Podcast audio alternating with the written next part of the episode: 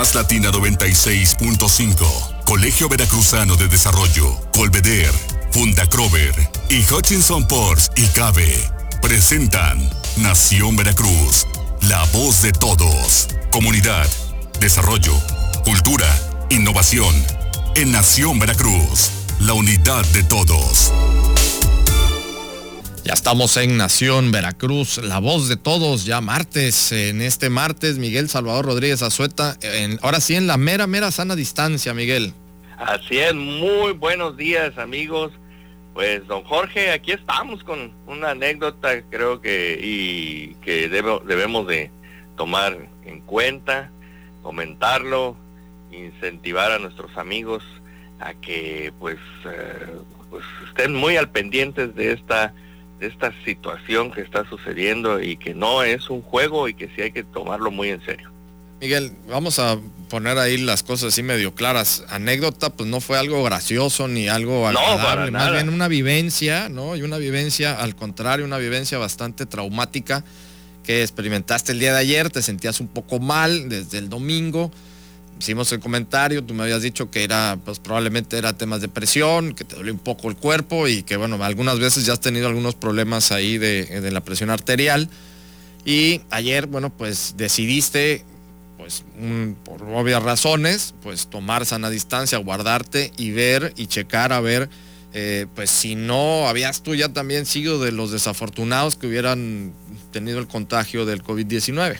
Entonces, ah. ahora sí, coméntanos tu desagradable experiencia, porque no fue anécdota, ¿no? Pues no, no, no, no, es una, una situación terrible porque se está viviendo muchas personas eh, llama poderosamente la atención que siguen haciendo la vida ah, anterior, vamos a decirle, aparentemente normal y sin protección. Y no, no, no, esto no es gracioso. Yo el sábado empecé a sentir que me dolían las articulaciones, pues pensé que tal vez sería dengue o la presión. Eh, empecé a tener problemas eh, de tos, dije, bueno, pues esto ya, no, no me gustó y entonces el, día de ayer acudí al hospital pues para checarme, ¿no? Entonces, este, pues cuando va a ser mi sorpresa que, sí fue un momento, pues vamos a decirlo, aterrador para todos los amigos porque entras a la zona COVID y este, pues están así como en las películas, de plano, todos cubiertos, las personas que están ya con una situación de muy, muy, muy mal y este y en esos momentos pues se oye en el hospital sistemas de, que, avisan que, que, entra o sale alguna persona y pues los que salen no no salen en, las mejores circunstancias ya salen pues desafortunadamente pues muertos no entonces este se tiene que cerrar todas las áreas no se puede eh, salir eh, los el mismo personal este tiene que estar cubierto, totalmente protegido. Y esto me hizo pues, reflexionar, don Jorge, amigos de, del auditorio, que estamos en una situación que debemos de seguir cuidándonos, teniendo la higiene, las medidas eh, preventivas, la careta, la mascarilla, guantes, eh, si salen a la calle, para que sea lo indispensable porque todavía yo el domingo precisamente salí a comprar algunas cosas para comer, no, pues los restaurantes ya con no tan llenos, pero sí habitual la gente y sin protección. Y esto no perdona, don Jorge, la verdad, esperemos, todavía voy a seguir, por lo mismo estoy en la sana distancia, voy a seguir checándome, ayer tuve los resultados, decían que estoy bien de las plaquetas, sin embargo, pues no, vamos a, este, pues no vamos a parar en, en tomar las providencias necesarias precisamente porque viene otra cosa, don Jorge, que aquí la gente yo creo que todavía no le queda claro. Hay personas asintomáticas. ¿Esto qué quiere decir? Pues que a lo mejor yo traigo el virus, no, tengo dos, tres molestias, pero ando este, en la calle. O llego al hospital y me dicen que no tengo los síntomas ya eh, eh, extremos, que serían la falta ya de aire y las este, las, eh, ¿cómo se llaman? Las muestras en las manos, de que ya tengo morada en las manos. Pero qué tal si no, no, no llego a ese grado, pero sí soy portador y lo estoy expandiendo. Entonces hay que tener mucho, mucho cuidado porque este, están nuestros seres queridos y esa es otra cosa, don Jorge, que me llamó poderosamente la atención y fue un momento así de reflexión muy, eh, ¿cómo le puedo decir? Pues un momento de reflexión de vida, ¿no? Y esa anécdota terrorífica porque te pones a pensar en tu familia, ¿no? Dices, bueno, pues ya aquí me voy a tener que encerrar o me van a tener que internar y ya no los voy a ver, pero también si, si, si uno está mal, pues sigue uno transmitiendo y están los seres queridos, la padre, la, la, así que toda la familia, ¿no? La mamá y los hijos, los nietos. Entonces, yo creo que no debemos de aflojar. Tenemos, esta es mi, mi opinión muy personal, yo sé que habrá por ahí otras voces, lo entiendo por la parte económica, créanme que yo también lo estoy padeciendo, pero más vale pobre vivo que, rico muerto, ¿no? Entonces, este, ¿de qué nos sirve querer reactivar nuestra vida aparentemente normal? Yo creo que ya no va a ser normal, don Jorge, todo esto nos está dando un cambio y tenemos eh, que valorar, tenemos que tomar las medidas higiénicas que son muy sencillas, don Jorge. Eh, salir a la calle protegido, regresar, lavarse las manos muy bien. Estuvieron, por ejemplo, nada más para que le dé una, idea, don Jorge, afortunadamente mi esposa pues está eh, muy capacitada en todo esto y entonces regresando ayer a lavar toda la ropa a lavar la ropa, quitarse esa ropa que traía uno del hospital, la, tener en la entrada de la casa algún trapo con, un poco de cloro, con, con, agua para lavarse la suela de los zapatos, dejar los zapatos, ahora sí que estilo japonés, don Jorge ya ve que los japoneses llegando a, a la casa dejan sus zapatos en la entrada y andar en la casa con otro otro calzado. Entonces este pues es parte de lo que le puedo decir de esta experiencia, que no se la deseo a nadie, porque sí, sí, a pesar de que digo, no, no estoy con una situación grave, sí vi personas ahí que están en muy mal estado y que pienso que, que si todos nos, nos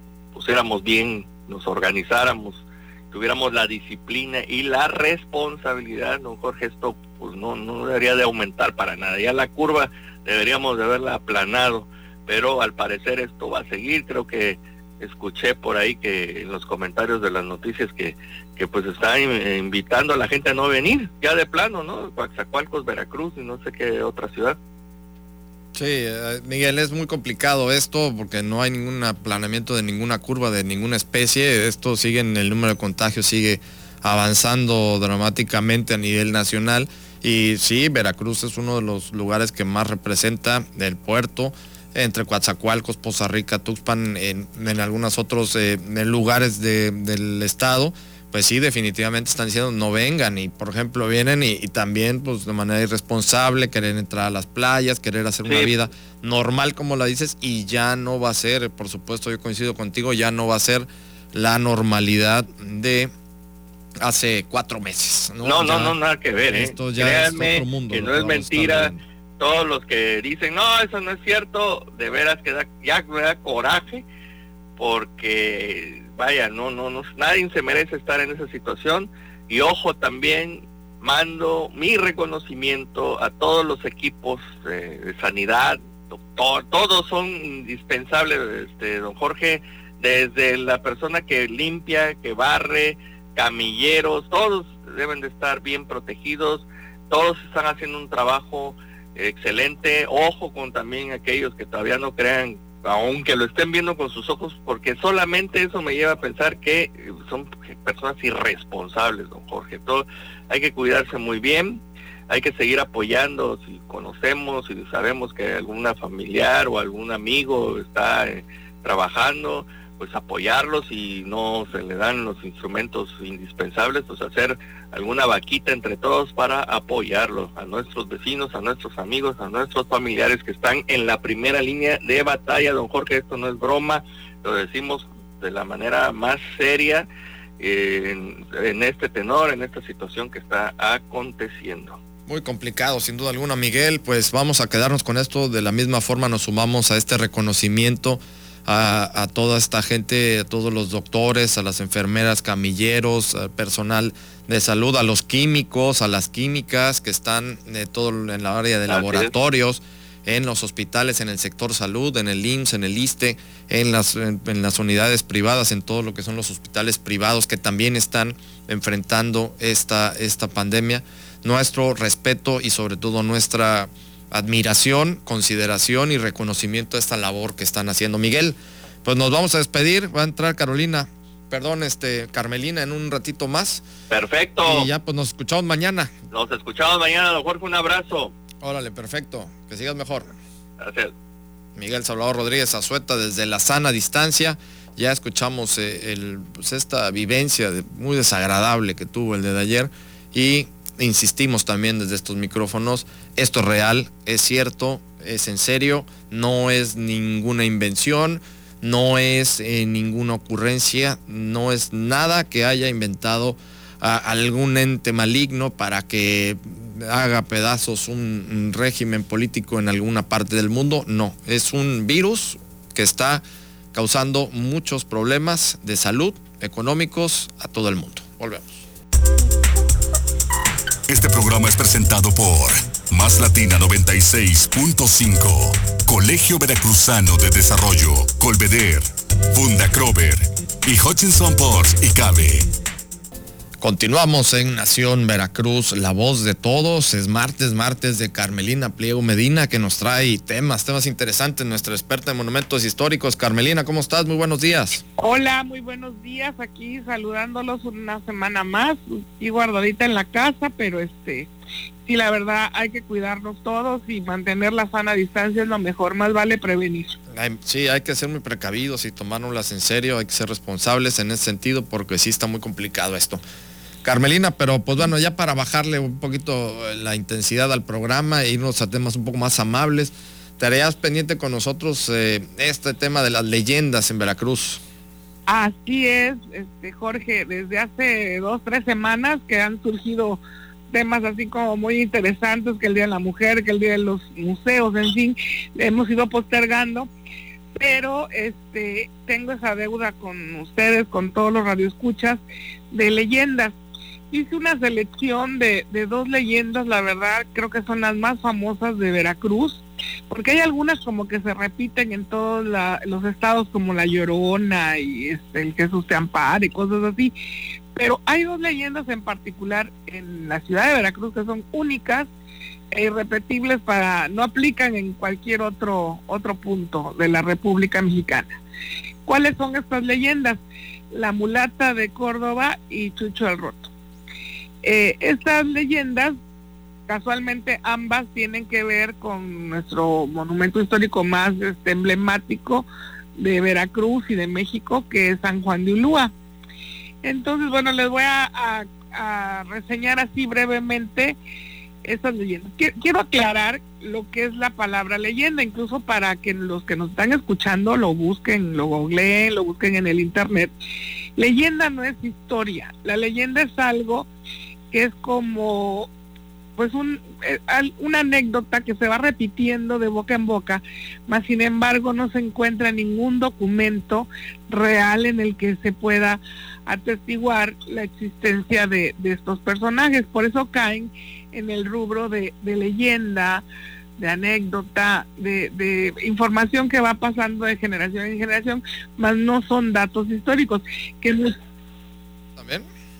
Puede ser relato, pero los relatos muchas veces son cosas que viviste y que este y que sí tienen parte de veracidad y la leyenda pues todavía no se pueden no son comprobables. Como por ejemplo la, la otra leyenda muy famosa de Veracruz que es la de la la, condesa de Malibrán la condesa de Malibrán que ya varios historiadores serios como Loapan Senior en Agua Pasada Veracruz Antiguo se ha dedicado a hacer investigaciones bastante grandes en el Archivo General de la Nación y en varios archivos en México. Y bueno, se comprueba que, que Beatriz del Real, a la que la adjudica, la que era, o la adjudica en el nombre de la condesa de Malibrán, este, pues no era como las pintan, ni nada que ver, ni nada coincide, ni la casa, ni los túneles. Y hay gente que, bueno, lo asegura casi casi que hasta visitó los túneles. Entonces, por eso es que se le da esa categoría de leyenda para que este pues sepan diferenciar cuando son datos históricos, cuando son leyendas o bueno, relatos igual son que te los contó tu abuelito o tú los viviste, pero como que siento que tienen un poco más de veracidad que una leyenda. Carmelina, por los tiempos, eh, para que no vayas muy carrereada, eh, este, relátanos una, pásanos una leyenda, la de la mulata de Córdoba. Son cortitas, pero bueno. La mulata de Córdoba, eh, como lo dice el nombre, una mulata, una mujer de, con raíces negras, pero que ya tenía en su sangre, este, pues, eh, sangre española. Entonces, este, es una mulata, es una mujer que aunque de piel bastante oscura, de pelo rizado, chino, como le conocemos, pero de facciones muy finas, muy bonitas, precisamente por esos rasgos españoles que, que tenía. Y sus ojos eran de color verde. Entonces era una, una mujer de, una belleza extrema que pues llamaba mucho la atención entre toda la, la, población, pero pues probablemente también por sus orígenes este, africanos, negros, eh, eh, practicaba, eh, decían que practicaba la hechicería, que daba, tenía remedios para curar con hierbas, en fin, todo eso. En estas, en esas épocas, que obviamente la Santa Inquisición estaba también muy desarrollada precisamente para este pues checar todas estas cuestiones que no hubiera eh, la práctica de hechicerías, de santería, de, de, cosas que no tuvieran que ver con la religión cristiana, estaban precisamente vigilando todo ello, pues la, la señora, la, esta mujer, esta señorita, es este pues de alguna manera denunciada ante la Santa Inquisición, se le hace toda una investigación, la encuentran culpable por la práctica de la brujería, la hechicería, y la mandan a, San Juan de Ulúa, que era pues la prisión, la prisión de máxima seguridad que, teníamos en todo el, reinato de la Nueva España. Llega la, la mulata, es encarcelada en una de las de las celdas de San Juan de Ulúa y de ahí precisamente eh, pide, después de que ya está varios días encerrada en esas las mazmorras, que bueno, y no ha visitado San Juan de Ulúa, los hitos y ahorita son pues verdaderamente inhóspitas, en aquellas épocas pues debieron haber sido más, con la humedad, sin comer, eh, pues la, la cercanía de la salinidad, todo lo inhóspito que se puede pasar.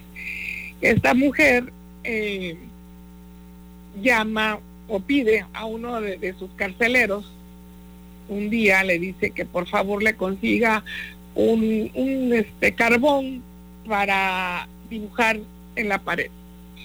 El, el guardia, unos dicen que por los embrujos de esta mujer, que precisamente era hechicera, bruja y demás, o por lo guapa que era, pues accede y le lleva el carbón para que éste dibujara. Con el carbón ella hace un dibujo de un barco, un velero, con grandes velas sobre la pared, y en un movimiento así mágico brinca al barco y se, se mete al barco y se fuga de, San Juan de Ulúa. Esa es la, leyenda de la mulata de Córdoba, nunca más se volvió a saber de ella y el guardia dicen que quedó pues medio loco por haber eh, visto aquella escena. Eh, como les dije al inicio, estas son leyendas, pero verdad mentira, cuando hicimos la restauración de, la fortaleza de San Juan de Ulúa del año 2009 al 2012 aproximadamente, encontramos eh, precisamente en, la, en el área de prisión, pasando el, el Puente de los Suspiros, en el Redellín de San José, una pared llena de una gran cantidad de barcos, ¿eh? precisamente pintados así este al carbón y había uno este, muy, muy bonito, grande, en una de las poternas, que son las, las puertas bajas, pero del baluarte de la soledad al fondo, que de alguna manera, pues cuando lo encontramos dijimos, bueno, los barcos de la mulata de Córdoba, eh, unas pues creaciones muy bonitas de dibujo y muy antiguas porque además estaban bajo los aplanados eh, pues ya más modernos contemporáneos eh, estas, estas pues, obras, que algunas quedan, están inconclusas, otras están terminadas, en fin, no se sabe si las pintaron los, los presos, si las pintaron los, los mismos soldados para entretenerse, pero bueno, esa es la, la, la leyenda de la mulata de Córdoba y los barcos de, en San Juan de Pues sin duda alguna todas estas leyendas también nos marcan como, eh, como identidad, ¿no? Son parte de la identidad de, nosotros los veracruzanos y es una de estas leyendas que teníamos pendientes, Carmelina.